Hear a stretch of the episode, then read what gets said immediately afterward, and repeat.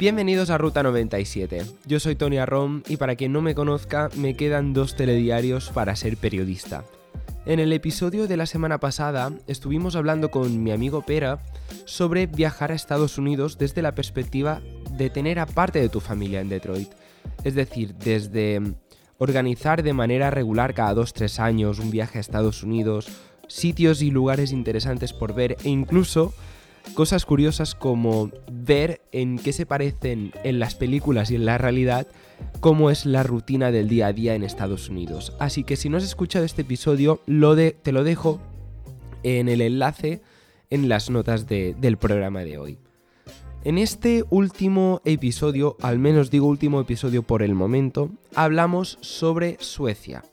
Daniel Aragay es productor y realizador audiovisual. Nació en Barcelona y hace 11 años decidió coger carretera y manta y probar suerte en Estocolmo. O como lo llama él, pues tenía envidia de, la gente que, que se iba de Erasmus y al final pues él decidió hacer lo mismo y mira, un Erasmus de más de 11 años.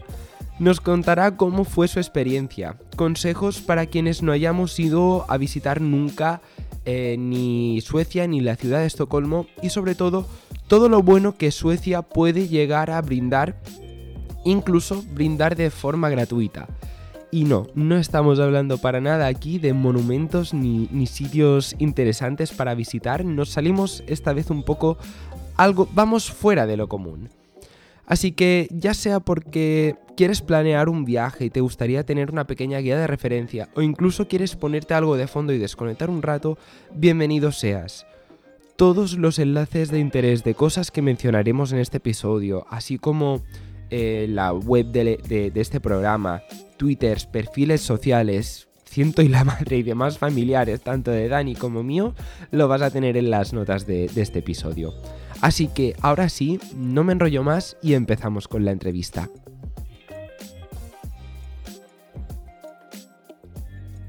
Tenemos aquí a Daniel Aragay. Muy buenas noches, Dani. Muchas gracias por haber aceptado la entrevista. Muy buenas. Gracias a ti por invitarme. Cuéntanos quién es Daniel Aragay para empezar. ¿Quién es Daniel Aragay? Mm, buena pregunta. Eh, pues productor multimedia que estoy viviendo en Suecia desde hace ya más de 10 años. Dentro de poco hará 11 años ya. Hago muchas cosas. Yo diría eso, Dani que hace muchas cosas en Suecia. Bueno, muchas cosas. Entre ellas eh, estás haciendo el sueco, y no es por hacer un chiste, es uno de tus proyectos que tienes porque mm. eres, digamos, lo que se dice un culo inquieto, ¿no? Eh, has escrito, pues, un libro, el de Yo fui a Eurovisión, que de eso es una cosa que te vamos a preguntar un poquito más adelante. Tienes un canal de YouTube que está empezando de recetas de cocina tailandesa con tu pareja, Chad. Tengo dos. Tengo dos. Uno que ya llevo haciendo, bueno, es un canal que lleva, yo qué sé, 15 años, un montón de años, tengo más de 500 vídeos ahí. Y luego tengo el que, el que tú dices, que ese sí que es más reciente y es el que le estoy dando más vidilla porque, bueno, yo creo que se lo merece. Tienes ahí desde recetas de cocina hasta, digamos, desmentir mitos sobre cosas que, que nos venden y tal. Que conste que todos los enlaces de todo lo que digamos estarán en las notas de, del episodio. Y claro, acabas de... Ah, hombre, faltaría. acabas de decir que tienes un canal de YouTube desde hace más de 15 años, de esto que lo típico que tenemos proyectos desde hace la tira. Referente a los podcasts, ¿cuántos años hace que estás presente en el mundo del podcasting?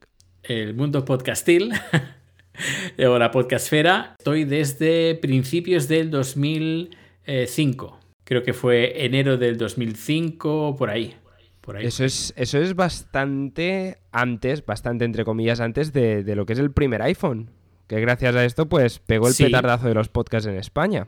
O empezó al menos. Sí, recuerdo además la segunda edición de las jornadas de podcasting que organicé, que se hicieron en Barcelona, recuerdo que uno se regalaba entre todos los asistentes un Nokia, creo que era un N95, y además tenía la fantástica novedad que se podrían, se podían cargar ahí los MP3, los podcasts, y bueno, eso era el Nova Más el no va más. Y claro, el iPhone no existía. Eh, desde el 2005 ha habido mucho tiempo para hacer proyectos. Si nos puedes explicar cuáles fueron tus primeros proyectos, porque leyendo tu libro me he dado cuenta de que has tocado bastantes palos, de, diferentes ámbitos además. Pues eh, sobre el tema de podcast desde el 2000, 2005, pues el podcast, un podcast mío que era Dime tú, que era tipo entrevistas, eh, tipo magazine, en, general, que por cierto, he de decir que hay un podcast actual que, me, que le tengo un gran cariño por el podcaster, por la temática y además porque me recuerdan mis inicios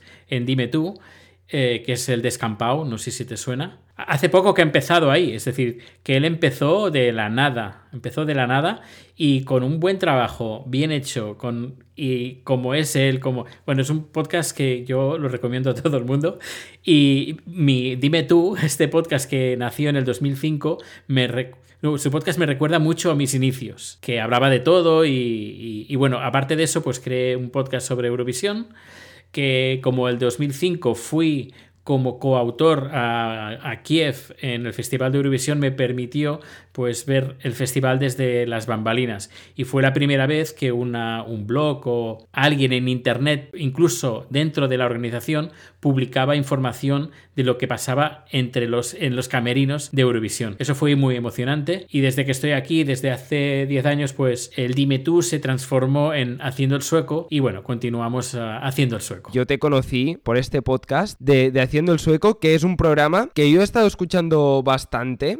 Y es un podcast muy interesante, para quien no lo sepa, pues es como un diario. Es una mezcla entre diario de su día a día en Suecia, vivencias personales que ha vivido antes de estar propiamente dicho en Estocolmo, cuenta a veces trucos, cosas interesantes y consejos que esto realmente va a ser el grueso de este programa porque hoy nos vamos de viaje a Estocolmo de la mano de Dani. Así que bueno, como último apunte, el libro de Daniel Aragay, Yo fui a Eurovisión, dejamos el, enlace por si queréis echarle un ojo o incluso comprarlo. Yo cuando escribí ese libro lo que fue fue un punto y final de esa etapa. Era algo que tenía en la cabeza y estaba viendo que se me estaban olvidando algunos detalles y dije, a ver, es algo que no quiero pensar más en ello. Es decir, una cosa que pasó que fue muy divertida, que me enriqueció muchísimo, pero ahí está. Y dije, qué mejor que escribir unas memorias, volcar ahí todo lo que tengo, lo que aún recuerdo,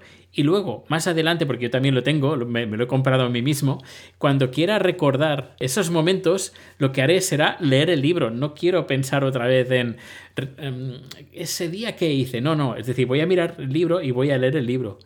Y hace poco lo releí por encima y me acordé de cosas que ya había olvidado.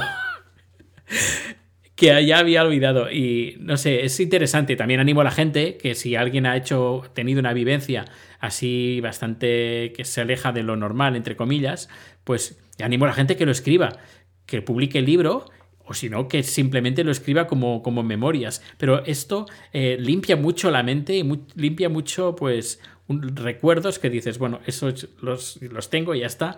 Vamos a hacer limpieza de cabeza y vamos a poner nuevos, nuevos, nuevos recuerdos y nuevas memorias. Si no, esto es literalmente, como me, lo describes, es, una, es un volcar una copia de seguridad. Exacto. Bueno, pues del tema del libro está, está disponible en Amazon. Y en Apple Podcast también. Apple Podcast. En Apple eh, Libros, sí, sí. Básicamente has dicho que hace 10 años va a hacer 11 años que vives en Suecia. En en febrero hará 10 años. A 11 años, perdón. 11 años, o sea, te mm. mudaste ahí en 2009. 2010.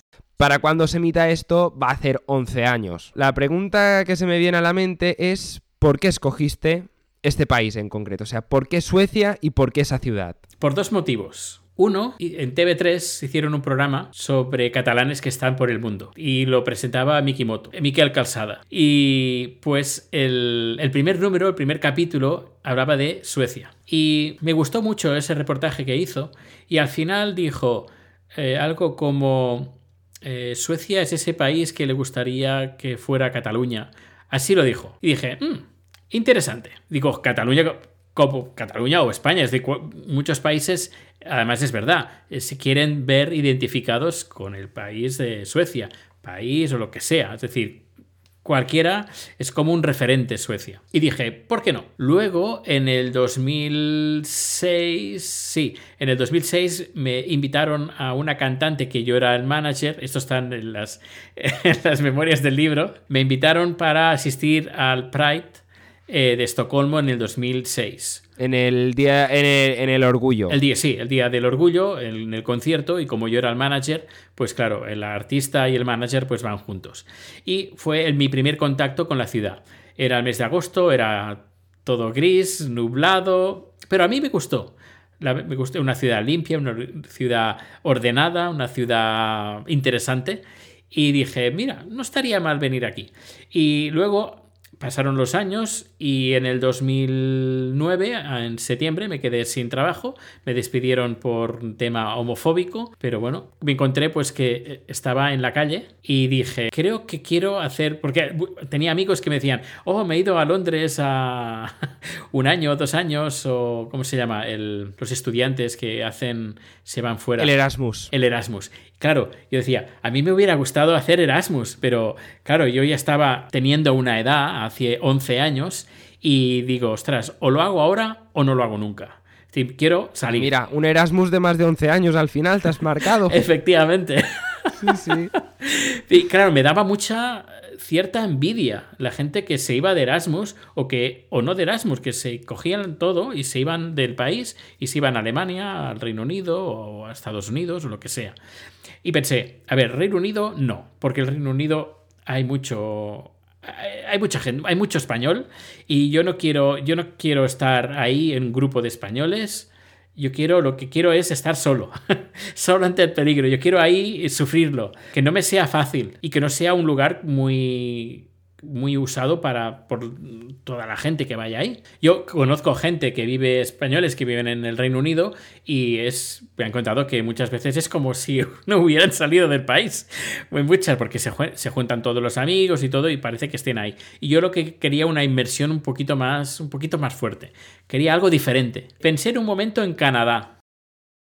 Estuvimos mirando para ir a Canadá, pero pensé, a lo mejor es demasiado lejos. Además, en la costa oeste. Entrar por Quebec, que es más fácil conseguir los papeles por la zona francófona, y luego moverse. Por Montreal. Por Montreal. Sí, sí.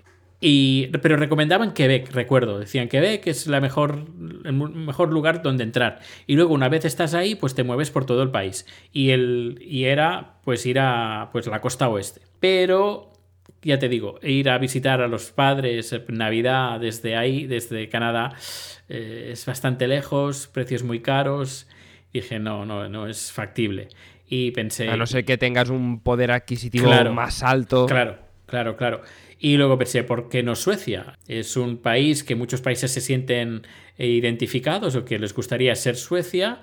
Eh, luego también leí en internet que la mayor conexión, la conexión más rápida de internet de todo el mundo estaba ahí, en Suecia.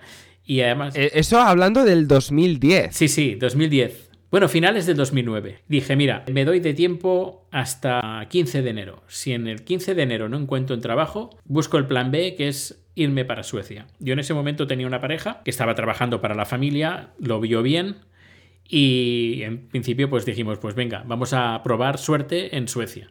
Y nada, el, yo vine primero con una mano delante y otra mano detrás, sin el idioma, sin el trabajo, sin nada, absolutamente nada, a la aventura. Solo, solo ante el peligro. Sí, sí, directamente, solo ante el peligro. Y, y salir de ese lugar de control, de, de, de seguridad que uno está, y francamente fue, fue duro, fue muy duro el invierno, ese invierno del 2010 fue extremadamente duro. en comparación con los inviernos que tenemos ahora. Llegamos temperaturas inferiores a los 25 grados bajo cero, así que hizo, hizo frío. Claro, yo iba bien equipado, pero, pero claro, todo el tema de buscar eh, los papeles, ir para aquí, para allá, me pateé toda, toda Estocolmo, luego el tema de las mudanzas, fue muy difícil encontrar alojamientos, máximo de tiempo pues a lo mejor eran seis meses, nueve meses y luego buscar otro apartamento, a lo mejor un mes o dos meses, no sé. En cuestión de seis, creo que fue seis meses hice seis mudanzas. En eh, seis meses, seis mudanzas. Esto parece el 12 meses, 12 causas. por el seis meses, seis mudanzas. Seis meses, seis mudanzas. Y creo que ahora en total, en esto, ahora no, ahora ya, por ejemplo, eh, me ha permitido comprar un apartamento y ya desde hace, estoy aquí desde hace cinco años. En cinco años no me he movido. Es justo lo que te iba a preguntar. Tú y Chat no vivís de, de alquiler a día de hoy, imagino. No, no, no, no, no vivimos de alquiler, ya me cansé del alquiler y dije, oye, mm, voy a comprar porque es que estoy muy cansado de estar de alquiler y que cada, normalmente los alquileres te lo alquilan máximo un año.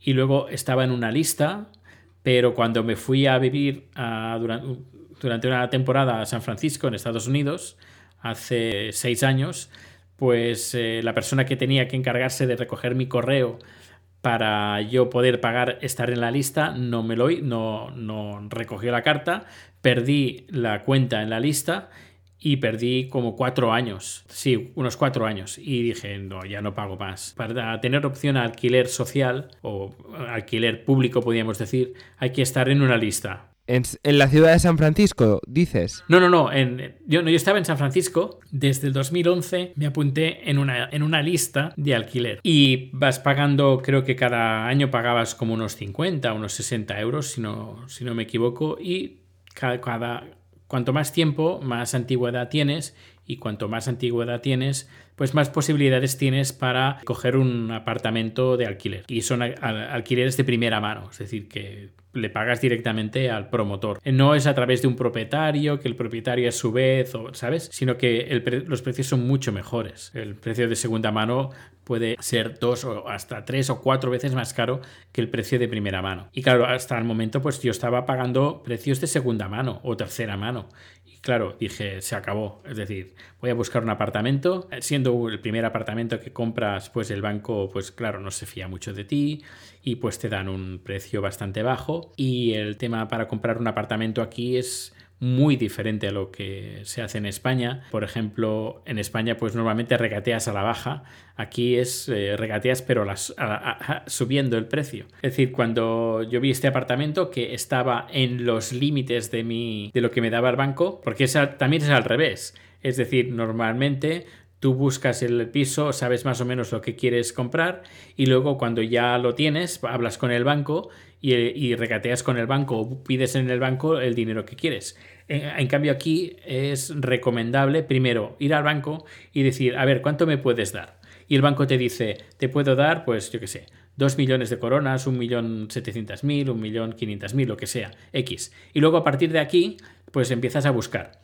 Y yo encontré este apartamento donde estoy ahora, que estaba está en la otra punta, estoy en la primera o última parada del metro, pero lo bueno es que el apartamento está muy cerca del metro. Mientras me estabas contando todo este proceso de comprar el piso, has mencionado la, ciudad de San Francisco y es un tema del que quería preguntarte, que es que antes de Suecia, por lo que he ido escuchando en tus podcasts y leído por Twitter, has vivido en varias ciudades antes de, de instalarte ya, por fin, en Suecia. ¿Cuáles han sido? Bueno, ha sido, pues estuve en Barcelona. Bueno, soy de Tarrasa, pero estuve viviendo en Barcelona eh, una buena temporada. Y luego en Estocolmo me quedé sin trabajo porque la empresa donde yo estaba trabajando se mudó a Alemania. Me dijeron, vente a Alemania. Dije, como había estado en San Francisco hacía poco de vacaciones, dije, y hice muy buenas amistades ahí, dije, ¿y por qué no San Francisco? Se está repitiendo el mismo patrón, es decir, estoy, me quedo sin trabajo, pues vamos a buscar trabajo en San Francisco. Estuve buscando trabajo en San Francisco desde Estocolmo, me salió una oportunidad para trabajar en Apple, en Cupertino, en las oficinas, y además en, como traductor, no traductor, más bien adaptador al catalán de todo el ecosistema de iTunes. Ese sería, hubiera sido mi trabajo. Pero claro, cuando me dijeron, eh, inserte aquí su número de la seguridad social americana, yo, mm, eh, mm, no lo tengo. Y me dijeron, oye, pues vente para acá, porque el puesto este es muy, muy cualificado, muy especial y nos va perfecto para que, para, para que tú lo cojas, vente para acá a ver si puedes conseguir que otra empresa pueda arreglarte los papeles o que Apple nosotros lo podemos mirar también. Y nada, dije, pues me voy a la aventura también. Y me fui a San Francisco, estuve buscando tema de arreglar los papeles y al final Apple me dijo que, que no lo podía hacer porque el puesto lo necesitaban ya, que, que lo sentían mucho, que el puesto aún seguía ahí, estaba ahí Igualmente me dijeron que si en un futuro yo conseguí los papeles que la puerta de Apple la tenía siempre abierta y, nada, lo estuve intentando seis meses, que era el máximo que me permitía la visa. Y cuando pasaron esos cinco meses y medio que no había manera, dije pues nada, será cuestión de volver. Y nada, regresé a Estocolmo, pero el viaje a San Francisco me ayudó mucho. No terminé de trabajar en Apple, pero si ahora lo pienso, yo creo que fue lo mejor. Ahora estoy trabajando aquí en Suecia y podríamos decir que gracias al viaje a San Francisco mi vida dio un giro bastante importante, no solo a nivel laboral ni sentimental, sino también eh, personal. Y no sé, gracias a ese viaje, pues podríamos decir que soy como soy ahora. La verdad estoy muy contento de, a nivel personal cómo, cómo me siento. También todo gracias a a todo lo que pasé, lo bueno y lo malo, en San Francisco. No sabía yo esa historia de que a lo mejor Steve Jobs hubiera podido ser tu jefe. Mira, pues podría haber sido, podría haber sido, pero me quedo donde estoy, porque la libertad que tengo ahora en el trabajo donde estoy, en Quick Channel, que somos una plataforma de video streaming, eh, yo creo que yo en Apple no la tendría ni mucho menos. Pues mira, hablando de, Estocolmo, he preparado como una serie de preguntas para explicarle a alguien que, por ejemplo, como yo, que no hemos pisado Estocolmo en la vida, no hemos ido nunca a Suecia, pero dices, algún día, que mejor que alguien que está haciendo un Erasmus de más de 11 años. es que me ha gustado mucho esa frase, o sea, eso ya, eso creo que va a ser el título del episodio. un Erasmus de más de 10 años. sí, sí. sí, sí, sí. Qué bueno, pues sí. ¿Cuál es o cuál crees que es la mejor época para visitar Estocolmo? Junio, julio y agosto. Ahora, en, esta, en, estos últimos años. Si me, lo, si me lo preguntas hace 10 años, te hubiera dicho julio, solo julio. Pero con el tema del cambio climático, ya podemos entrar el mes de junio y el mes de agosto. Claro, porque tú antes has dicho que, que estuviste en agosto y que hacía todo negro, o sea, era niebla. Creo que estaríamos a 11, 12 grados, lloviendo casi todo el día. Pero ahora, estos meses de, agosto de hace 5 o 6 años, llegamos a temperaturas de 20, 23, 24 grados con tranquilidad y, con sol. A lo mejor te llueve algunos días, pero el cambio aquí se ha notado muchísimo. Ahí es verano, bastante diferente a lo que tenemos aquí acostumbrados en parte del sur del, Mediterráneo. Es diferente, es, es, un verano que me encanta. Si tuviera que elegir un lugar para veranear, sería Suecia, sin duda alguna. Entre tú y yo, yo soy despistado como el que más. Típico que dicen hoy va a llover y salgo a la calle en manga corta. Para que te hagas una idea, el tema de la ropa es muy importante y más si vamos a una ciudad que en verano pues se llegaba a estar a 11 grados en pleno agosto. ¿Cuáles son tus recomendaciones? Pues eh, manga corta, pero luego por la noche por si acaso una chaqueta. Tampoco, tampoco hace falta ir muy abrigado tratándose de Suecia en verano. A menos dejar al menos una chaqueta fina en, en, la maleta por si acaso pues o llueve, porque también puede llover, y es bastante imprevisible. Las previsiones aquí en el tiempo a lo mejor te dicen dentro, eh, dentro de un par de días lloverá, y al cabo de 5 horas te dice no, hará sol. Es muy volátil, es muy volátil por lo que veo. Por lo tanto, claro, eso me lleva a preguntar ya no solo ropa, sino cosas indispensables a llevarte dentro de una maleta la primera vez que quieras visitar la ciudad. Bueno, los enchufes son los mismos que en España, el, también el tema del horario también es el mismo que España, es todo igual.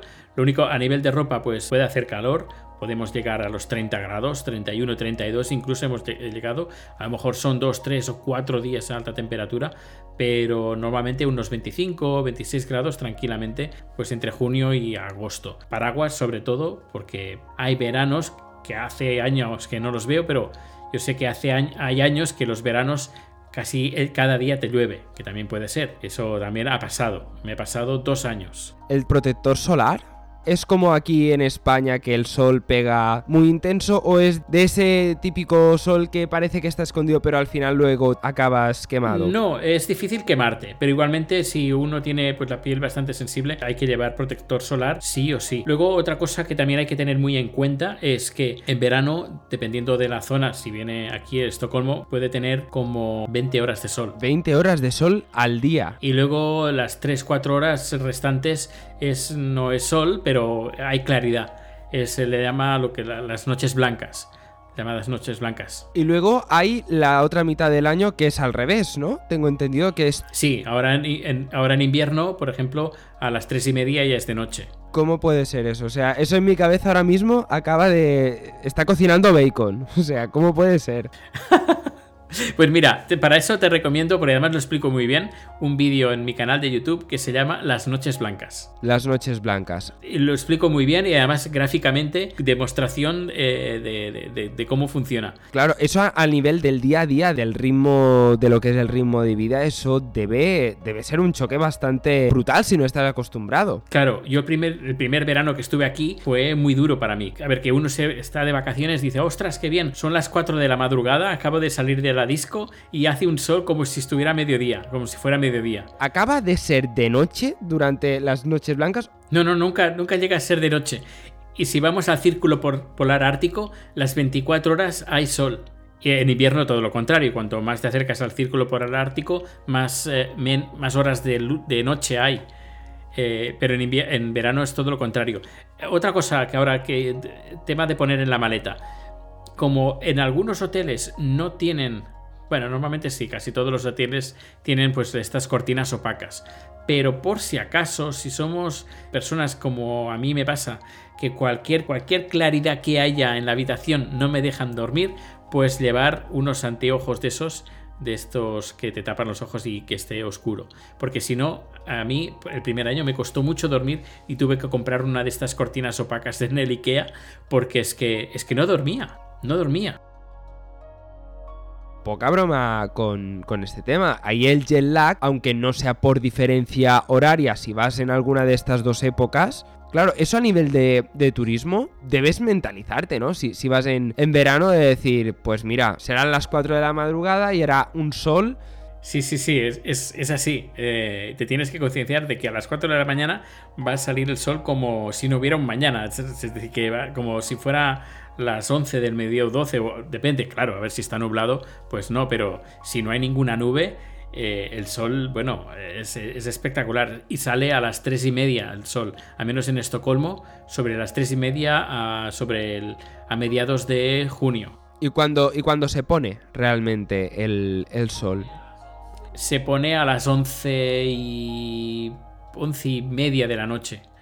11 y media de la noche es cuando se pone y a las 3 vuelve a salir pero el sol eh, pasa por debajo de la línea del horizonte, pero no lo suficiente como para que se vuelva todo oscuro. Da la misma claridad como si después de una hora de ponerse el sol, es decir, si se pone el sol en, España, por ejemplo, a las 10 de la noche o 9 y media, pues la claridad que hay una hora más tarde o media hora más tarde. Eso en, en verano de pleno. Sí, a la una de la, a la, una de la madrugada, que, es, que en teoría es de noche, que el sol no está, pero ves que en el, aire, en, el, en el cielo que hay claridad y tú ves que hay claridad. Eso cuando se pone el sol, porque luego a las tres y media de la mañana vuelve a salir y hay sol. Sí, sí, a las tres y media ya está el sol ahí de nuevo. De todas las cosas que se me hubieran podido ocurrir preguntar, lo de las cortinas era lo último que me esperaba, pero... O sea, recomiendas, vamos, llevar un antifaz para dormir. En pocas palabras. Sí, yo lo recomiendo, también depende de dónde vayamos. Si por ejemplo vamos de acampada, pues sí, llévalo sí o sí, porque a las 4 de la mañana el sol va a apretar y te vas a despertar del sol que te va a entrar por la tela de, la tienda de acampada. Si, si vas a, alguien va a venir aquí en verano y va a hacer acampada, una de las cosas buenas es esta, que puedes hacer acampada en donde quieras de Suecia. Coges tu tienda de campaña, coges el coche y te vas a un bosque y dices, ah, aquí me gustaría acampar al lado de un lago, pues ahí acampas, no, no, no está prohibido. Coges una carretera de estas secundarias de tierra y te metes dentro del bosque y dices, mira, aquí me gustaría acampar. Pues acampas, ningún problema. Incluso puedes recoger eh, frutos del bosque si te apetece, setas, lo que quieras, que nadie te va a decir nada. A no ser que vaya, hay un lugar esté vallado y que sea de un propietario y que no, te permita. Pero igualmente los bosques, aunque tengan propietario, están, son abiertos. La gente puede entrar y acampar. Pero otra cosa, creo que, creo que no permiten acampar en el mismo sitio más de una noche. Es decir, puedes quedarte una noche, pero el día siguiente tienes que coger tus trastos e irte a otro sitio. Tema de los billetes de avión, ¿cuánto cuesta, más o menos a grosso modo, ir y volver de Barcelona a Estocolmo en temporada alta? Sobre unos 300 euros aproximadamente. 100 eh, euros arriba, 100 euros abajo. Entre 200 y 400 eh, sería más o menos el precio. Ahora veremos con el tema después del COVID cómo quedan las cosas. Pero, pero bueno, yo, eh, más o menos van por estos precios. Temporada alta si hablamos pues de los meses de julio o agosto. Y si queremos ir en temporada baja, ¿cuánto pueden costar? Porque a lo mejor hay gente que dice, yo quiero me gusta el turismo en invierno. Dicen, pues voy en invierno. Vale, pues si la quieren hacer invierno, yo les recomiendo que, que vengan en enero. Enero, noviembre es el peor mes. Noviembre. No hay nieve, es oscuro, hace frío. Y el diciembre. Eh, eh, bueno, tampoco, tampoco es que mata mucho y normalmente en diciembre ya no, no, no nieva, incluso ni por Navidad nievas últimamente. Yo recomiendo más si quieren nieve, directamente que la gente venga enero, febrero, si lo que quieren es nieve. El billeto, pues unos dos, 200, 200 euros, 250, más o menos a mitad de precio que en temporada alta. Uno de los fenómenos naturales más impactantes y bonitos a la vez, que son muy famosos en los países nórdicos, son las auroras boreales. Desde Suecia, al igual aquí estoy tirando una piedra un poco al aire, pero ¿es posible ver auroras boreales? Eh, sí, eh, se pueden llegar a ver. A ver, auroras boreales hay todo el año. Yo creía que era solo en una época determinada, en unos determinados meses. No, no, no. Lo único que son más visibles en, invierno porque hay oscuridad. A partir del círculo polar ártico es más fácil encontrar auroras boreales. Hay varias aplicaciones que nos podemos descargar y puedes ver la estimación de las próximas auroras boreales en los próximos días. Y nosotros fuimos en viaje de bodas al círculo polar ártico en a Kiruna, que es la población más al norte de Suecia. Y fuimos a un campamento que además lo lleva una murciana, una chica murciana, ella, la, dueña, se casó con un, con un sueco del norte y entre los dos pues tienen una campa alta, se llama. Tiene varios bungalows que puedes eh, estar ahí, tiene cabañas al lado de un lago, muy bonito, con saunas, con vistas al lago, todo nevadito. Fuimos y vimos auroras boreales, así que sí, se pueden ver auroras boreales.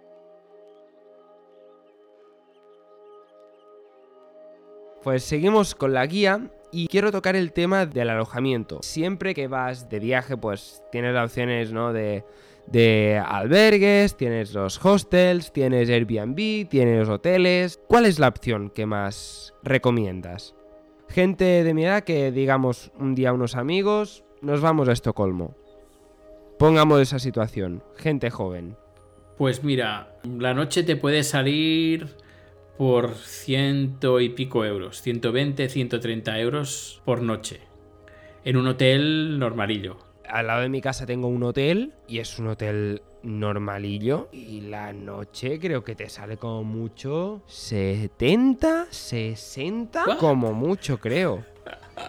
Aquí pues es el doble, el doble, directamente. A, no ser que, a no ser que te vayas al Hotel Vela y quieras pagar la suite de, de 200, 300 incluso más de mil euros la noche, pero... No, no, no. Es caro. El alojamiento es muy caro. Muy, muy caro. Pero no solo en Estocolmo, sino en lugares que, por, ejemplo, en el tema de mi trabajo, me, me toca visitar ciudades que están a lo mejor a 400, 500 kilómetros de, donde, de Estocolmo. Eh, pueblos de, podríamos decir, de mala muerte, que no, no, es así, pero bueno, con muy pocos habitantes, que no tienen nada turístico, pero tienen un hotel y lo pagas a 120, 130 euros la, la, noche. Y dices, a ver, es como un precio universal de casi toda Suecia de hoteles de, de tres estrellas, dos, tres estrellas. Hostels, pues sí, te, te, te sale más barato, pero igualmente es caro. Es, y por la gente que conozco que ha venido aquí de hotel o de hostel, es caro. Es, y en Estocolmo el alojamiento es de hotel, hostel o lo que sea, alojamiento en general, es muy caro. Pero claro, estamos hablando de euros porque en, en Suecia hay coronas. Hay coronas. Es multiplicarlo todo por 10, más o menos. ¿Un euro son, un euro son 100 coronas? 100 euros, 1000 coronas. 10 euros, 100 coronas. Es ponerle un cero y ya tenemos las coronas. Aproximadamente. ¿eh? Ahora la cosa está un poquito mejor para el euro. Es decir, ahora son. Por 10 euros te dan 110 coronas.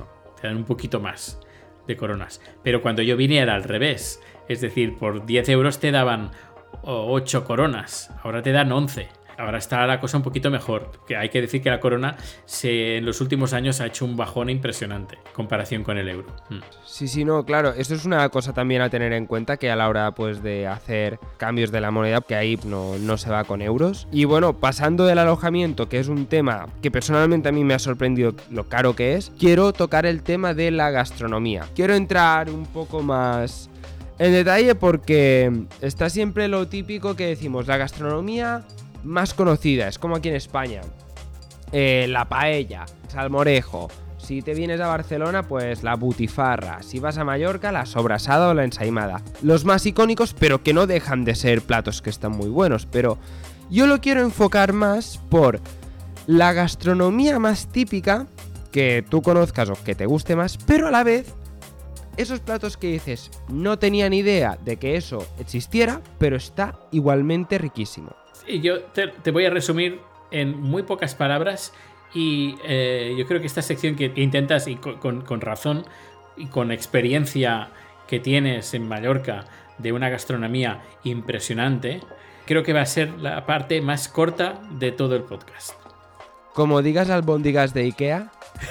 Porque la, la, sección esta de gastronomía en el podcast de, eh, de, Suecia consiste en la comida es mala es, y es cara. Mejor dicho, la comida es muy mala. Y es muy cara. No, no tengo... Es decir, cuando vengamos aquí, sacaos de la cabeza los que me estáis escuchando, sacaos de la cabeza que vais a comer bien, porque no, no se come bien, se come como una mierda, y perdón con la expresión, es lo, el peor país de los peores países que he comido. A ver, que puedes comer bien, si quieres, pero lo pagas, pero lo pagas con creces. Porque es que todo viene de importación. Y no puedes hacer un, un plato que sepa, que sepa bien con ingredientes que vienen de importación que o está congelado, todo o te viene congelado, es, es horrible, es horrible.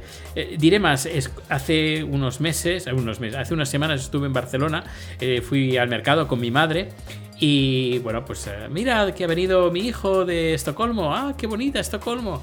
Y una chica que dice, ay, qué bonita Estocolmo, una ciudad muy bonita y muy limpia. Y, pero eso sí, la comida, qué horror qué horror de comida. Y yo dije, mira, pues tienes toda la razón. La ciudad es muy bonita, muy limpia. Yo estuve haciendo de guía turístico uno de mis primeros viajes aquí en de primeros años aquí viviendo en Suecia. Y todo el mundo me lo, me lo decía. Suecia huele a limpio. Gente, huele Huele que, no, huele que no huele. Pero claro, cuando tratas el tema de comida es olvídate. Olvídate de la comida. Es que olvídate incluso de las albóndigas. A ver, que sí, que vas puedes encontrar un restaurante que haga muy bien, muy buenas las albóndigas, pero ya está, para de contar. A lo mejor pues sí, que tienen el salmón, pero ya está, para de contar. Y además en todo el país se encuentra lo mismo. Es que me, ha recordado mucho cuando yo me fui de Erasmus a Holanda. En mi caso el Erasmus fueron cinco meses y medio. Y cuando pregunté por el tema de la comida, me dijeron, mmm, es que es todo de... Bueno, mm, no hay comida típica. Excepto una especie de puré de patata con carne. Una especie de esto que no me acuerdo del nombre. todo era comida de, importación y había mucha comida del sureste asiático. Y claro, yo dije, qué raro, hasta que luego até cabos y claro, Holanda tenía muchísimas colonias ahí. Por lo que platos típicos de Holanda mm, no hay más allá de lo que son estos gofres con miel, los waffles que están de muerte, eso sí. Pero el resto de comida era mucha comida de la parte del sur de Asia y luego comida, o sea, había cafeterías en plan así, cookies, pero que es la típica cafetería que me puedo encontrar aquí en Barcelona. O sea, es comida muy internacionalizada, ¿no? Hay... Efectivamente. Pues tres cuartos de lo mismo aquí. Pero, con un pero, en Holanda la comida era sorprendentemente barata para lo que yo me esperaba, ¿eh? eh si vas de, de, comida de lunes a viernes, el, eh, que le llaman un menú, el menú, pues te puede salir, incluso es barato. Es decir, eh, la comida aquí, el de, menú es barato y te sale por unos 10 euros en el centro. 10 euros en el casco antiguo, en lugar turístico, te puede salir entre 10 y 15 euros, más o menos el menú. Eh, normalmente es eh, buffet de ensaladas, que son cuatro lechugas y para de contar más, bueno, a lo mejor depende, a lo mejor hay un poquito más de variedad, pero bueno, tampoco es que haya mucha. Y luego está el plato principal, que dependiendo del restaurante que vayas, pues puede ser una hamburguesa, puede ser unas, las, las albóndigas eh, suecas, o puede ser salmón, ya depende de cada restaurante. Y esto te puede salir, pues, pues como he dicho, entre 10 y 15 euros. Pero es que con esto que me has dicho, perdón, es que con esto no te llenas. Al menos yo no me llenaría. Por cómo has dicho las raciones, al menos el primer plato que has dicho que son cuatro lechugas. Luego, por la, la, cena ya sí que te clavan. Te pueden clavar mínimo, mínimo 20 euros. Mínimo. Pero mínimo. Lo normal, a lo mejor 40, 30, 40 sería lo normal. Y si sí, con, con algún vinito ya se te va pues a los 50 euros. Yo iba a decir 100. Depende del vino que compres. Ya, bueno, claro, sí, sí, sí, sí. Yo hace años que no salgo para cenar en restaurante aquí en Suecia. Es que no me extraña viendo todo lo que cocinas, que cada día en Twitter veo que cocinas unas cosas... No, no, te lo digo completamente en serio. Yo, yo soy un intento de alguien que pretende cocinar bien y, tío, sinceramente, lo, lo que ponéis y aprovecho también, si quieres, para el momento spam de Tai Zap Zap. Tai Zap Zap, sí, sí, sí. Sí, sí, eso Chad, mi marido tailandés, es un cocinero fantástico. Y suerte que tengo a mi marido, que es un cocinero impresionante. He de decir que la cocina, la comida tailandesa aquí en Suecia, pues es como, bueno, está en todas partes. Puedes encontrarte un montón de restaurantes tailandeses en casi cada esquina en Estocolmo. Hay un montón de restaurantes tailandeses para suecos. Y no nos hagamos la idea que es un restaurante tailandés para tailandeses, que los hay, pero tienes que saber dónde están. Pero si normalmente, incluso los pueblos que tienen, no sé, 100 habitantes, también hay un restaurante tailandés. Es decir, los restaurantes tailandeses están en todas partes. Sería como un equivalente a los restaurantes chinos en España. Lo que se dice, ¿no? Restaurantes de comida china para españoles o restaurantes de comida china para gente de China. Lo bueno que hay es que también cuando vas al supermercado aquí hay mucha variedad de productos tailandeses, mucha más de la que te puedes encontrar en Barcelona, por ejemplo. Bueno, en Barcelona están empezando a poner supermercados con productos 100% asiáticos que tú ves la etiqueta y ves todo y, y son increíblemente que, aparte de que están muy bien de precio, es que hay de todo. O sea, en eso sí que en Barcelona últimamente están empezando a aparecer. No, pero tailandés, al menos hace, desde hace un dos, tres años, tailandés era difícil encontrar en Barcelona. Ah, no, yo, yo refería asiático en general, pero no tailandés en específico. Tailandés, tailandés no, es difícil encontrar. Y las últimas veces que hemos ido a Barcelona nos hemos tenido que traer ingredientes de aquí, ingredientes tailandeses comprados en Suecia, porque en España son muy difíciles de encontrar. O sea, que, por lo que me estás diciendo al final sale más barato importar ingredientes de Tailandia que tener Suecia sus propios ingredientes. Sí, sí, sí. Comparando con la gastronomía española aquí en Suecia, es mucho más fácil, ya te digo, encontrar productos tailandeses que españoles. Y bueno, pues eh, aparte de la comida asiática, bueno, también decir que quien vaya, yo recomiendo, es decir, si queréis comer barato y que tenga una calidad aceptable, lo mejor es ir a las hamburgueserías Max. Hamburgueserías Max, ¿eso qué, es? ¿Es como una franquicia? Es como una especie de McDonald's, pero sueco. Yo no digo, no, digo comida rápida, eh, ojo. Porque de comida rápida en Suecia no existe. El tema comida rápida en Suecia no existe, ni en McDonald's, porque de rápido no tienen nada. Pero lo, preparan igual, por ejemplo, un McDonald's, eso que dicen de que un McDonald's es igual aquí que en, en cualquier parte del mundo. Sí, pero aquí el Max, que es una marca sueca, la calidad es mucho mejor que un McDonald's. Eh, no solo la calidad, sí, sí, hay mucha gente, por ejemplo, para el, Melody Festivalen, que muchos españoles vienen aquí a Estocolmo pues, a ver la final del Melody, eh, pues se vuelven locos buscando un lugar para comer. Y al final todos, o casi todos, terminan en el Max como diciendo, ostras, al final hemos tenido que ir al Max. Pues oye, ha sido uno de los mejores sitios que hay en Suecia que puedes comer barato y bien. Sí, no, no, o sea, estoy hablando, hablando de lo que es barato. ¿Qué comes? ¿Por 10 euros? En el Max a lo mejor puedes comer por 8 o 9 euros. O 7 euros. Ostras, vamos, que, vas ahí y te puedes llenar hamburguesas todo el día. Sí, Sí, pero además tienen platos, otros platos aparte de hamburguesas, pero que, lo ve, que la calidad es, buena. En cambio, te vas a un, a un restaurante de, de, menú, incluso de menú, los platos que te dan es todo con salsas. Es decir, carne con salsa, pescado con salsa, pasta con salsa y todas las, las salsas son cremosas. Todo es a base de crema, de nata, pero todo, es decir... Agua con salsa, solo hace falta eso, ¿no? Sí, sí, es, es grasas, grasas con sal. Y todo, es todo, todo. Pero cuando digo todo, verdura con salsa. El menú, es decir, tú ves el menú diario y te ponen cuatro o cinco opciones el menú, la carne, pues carne, lo que sea, con salsa. El pescado, el pescado que sea con salsa. La pasta con salsa. las verduras con salsa. Todo con salsa. Y además le ponen a todo mucha sal. Es decir, mucha, mucha sal. Comen con mucha sal. Es más, el sueco normalmente cuando recibe su plato de comida, en, que le dan el plato de comida, lo primero que hace, antes de probar la, la comida, es echarle más sal es un acto reflejo. Es increíble, es decir, yo cuando los veo digo, pero si no has probado ni la comida. Pero un momento, esto aquí la gente debe tener unas unas piedras en el riñón a la larga, que esto debe ser brutal. Sí, sí, sí, es brutal. Brutal, brutal. Horrible. Si el tema de la comida en Suecia es olvidaos. Aquí no se viene a comer. Aquí se viene a otras cosas, pero a comer no. Pues mira, justo quería preguntarte por algo que espero que no sea tan horrible como, como el tema de la comida, que es los lugares más importantes o que tú consideras el must visit para Estocolmo, propiamente dicho, y si quieres, pues tres lugares favoritos que tengas de la ciudad y que no necesariamente tienen que ser de los más conocidos. O sea, puede ser un rincón apartado de la mano de Dios en Estocolmo, pero que ya es bonito. Vale, vale.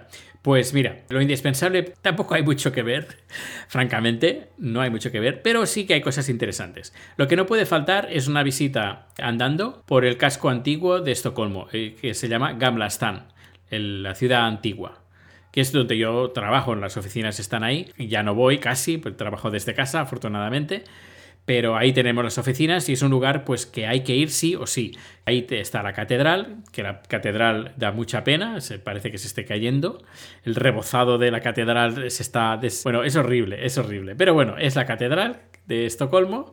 Tenemos el Palacio Real, que es donde trabaja el rey, entre comillas, eh, y donde se hace el cambio de guardia que también es interesante verlo en verano, es más interesante que en invierno porque en verano pues viene la banda, empieza a tocar música, música incluso moderna, tocada por la banda de, militar. Gamla Stan con todo lo que hay dentro, Palacio Real, Catedral por fuera, por dentro, pues no, tampoco es que mate mucho, pero bueno, al menos pasear está bien. Hay una calle donde están todas las tiendas turísticas, y hay bastante variedad de comida, etcétera, etcétera. Es donde también han puesto un, nuevo puente, que es un puente como dorado, que hace bien poco que lo han puesto, que comunica eh, Gamlastan con las esclusas de la ciudad.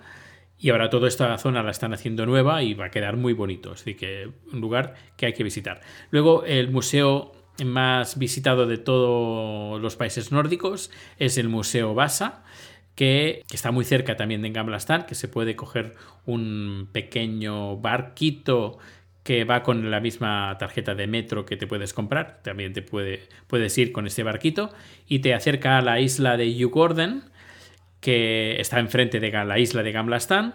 Y ahí pues está el museo, hay varios museos, está la Embajada Española también, pero está el Museo Basa, que es el, museo más popular de todos los países nórdicos. Ahí hay un barco, que es el barco Basa, que eh, día de la botadura pues se hundió en Estocolmo. Ahí cuando justo lo votaron, una pequeña brisa lo inclinó un poco y se empezó a hundir y se hundió todo. Lo bueno como el agua del, del, del, mar nórdico, del mar Báltico, perdón, pues tiene una salinidad más baja de lo normal y una temperatura más baja, hace que unos gusanos que se coman la madera no estén presentes y esa madera pues se ha podido conservar y todo lo que había dentro se conservó. Lo sacaron en los años 60, eh, creo que tardaron como un año o dos años para sacarlo poco a poco, muy poco a poco, para no, no quebrarlo, no romperlo y está intacto, está completamente intacto. Eh, y se ve, es el museo del barco, y ya está, es solo hay el barco y cosas que encontraron en el barco, y ya está. Y luego, aparte de esto, pues ya que estás en Gordon, pues es interesante pues, ver el parque de atracciones, que está, es uno de los parques de atracciones, el, uno de los más viejos de Europa.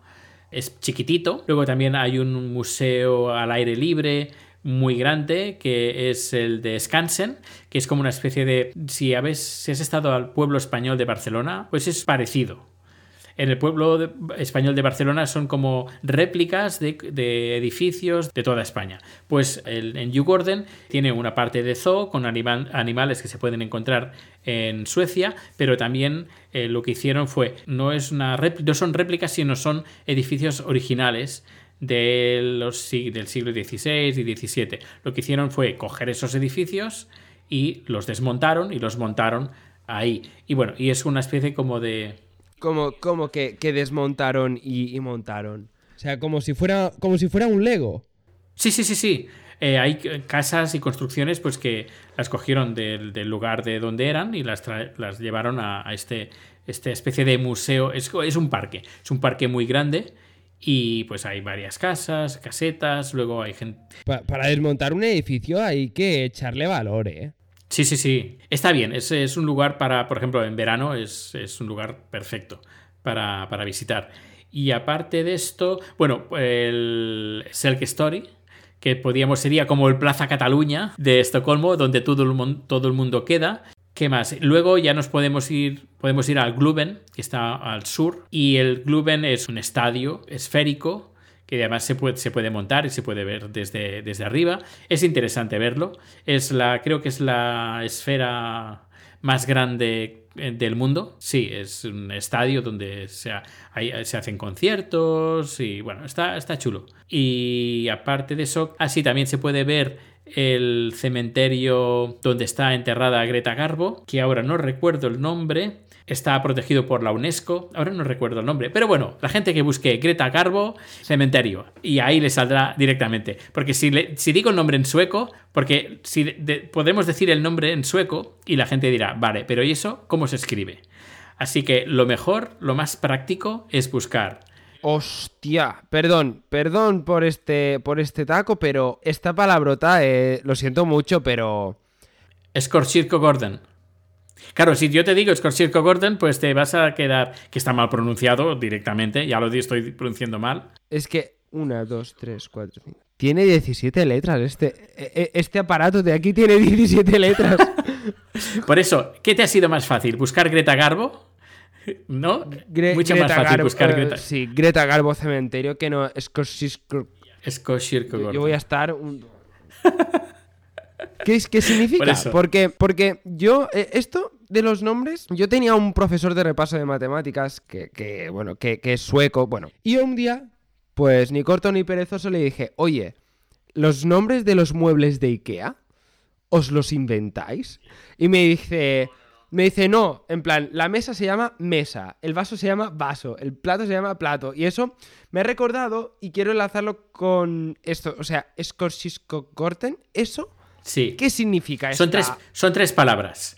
Bosque, iglesia y, jardín. Y, jardín, y jardín. Sería el jardín de la iglesia del bosque, o algo así sería la traducción más o menos a patillera que me acabo de, que, acabo de decir. Vale, o sea, es, como, vendría a ser como en alemán, ¿no? Que juntan dos palabras largas para hacer una palabra aún más larga. Correcto, es así, es así, es así. Creo que ya está. Yo, bueno, ah, ah, ah, ah me dejaba algo muy importante, muy importante. El ayuntamiento de Estocolmo. El ayuntamiento de Estocolmo también está muy cerca de Gamla Se puede ir andando si se quiere.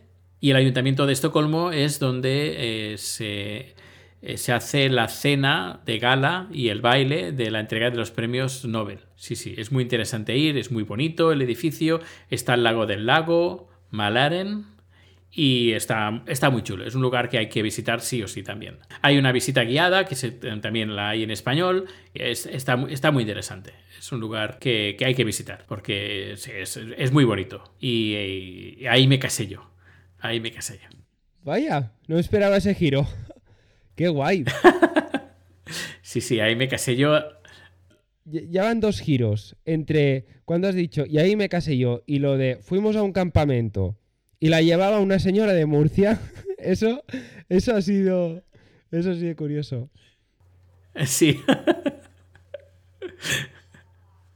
Y luego también el visitar el metro, porque el metro de Estocolmo también es muy chulo. Hay algunas paradas que están, son muy bonitas. El metro a nivel de, exacto, a nivel de estaciones y que, tengan decorados o algún motivo en especial. Eh, sí, hay algunas eh, estaciones, gran parte de las estaciones son como galerías de arte, eh, son como, es como un museo, son como pequeños museos que todas las estaciones de metro son como galerías de arte. A ver, no. no os flipéis, que tanto no. No, hay otras. París, por ejemplo, tiene algunas estaciones muy bonitas. Londres también tiene estaciones muy bonitas. Pero Estocolmo también tiene estaciones muy bonitas y, hay algunas que, están, que, están, están muy bien. Muy bien. La parada de Kungs, Kungsgården, de la línea azul, de donde sale la primera parada de línea azul, por ejemplo, es una parada muy bonita. Pero sí, en general hay otra de la línea verde que está decorada como todo a 8 bits, como los, los juegos de 8 bits, el Pac-Man, y está, está chula, muy, muy divertida. Pues apuntado queda todo esto. Y ahora quiero pasar lo que es ahora la parte más, entre comillas, aburrido, que es la burocracia necesaria. ¿Qué necesitas para llegar a Suecia? DNI, o pasaporte, puedes ir con DNI o pasaporte, y tarjeta de crédito o de débito. Olvídate de cambiar monedas en, metálico, porque en muchos sitios no te van a aceptar el metálico. Y si, por ejemplo, tienes una urgencia y tienes que irte al, médico, tarjeta de crédito. No te, vale la, no te vale la seguridad social de la sanitaria europea. No, si no me equivoco, la pagas y luego en España presentas el recibo y te devuelven el dinero si no, si no estoy equivocado. Breve, conciso y claro. ¿Qué necesitas para tarjeta de crédito? o, de débito, pero eh, olvidaos del cash. El cash aquí en Suecia cada vez va menos y en muchos, muchos lugares, cada vez más, no aceptan efectivo. Incluso en bancos no aceptan efectivo. No, no, no. Eh, eso me ha pasado en Holanda de, de, ver, pero en muy pocos sitios, decir, solo, solo pagos con tarjeta de crédito. Eh, y por ejemplo, si yo llevo un teléfono, ¿puedo pagar? Con el teléfono no. Sí, sí, sí, puedes pagar, ningún problema. Ahí también. O incluso tenemos una aplicación aquí que lleva ya muchos años funcionando, que se llama Swish, que además es eh, compatible con todos los bancos que hay aquí y puedes pagar con, esta aplicación del, móvil.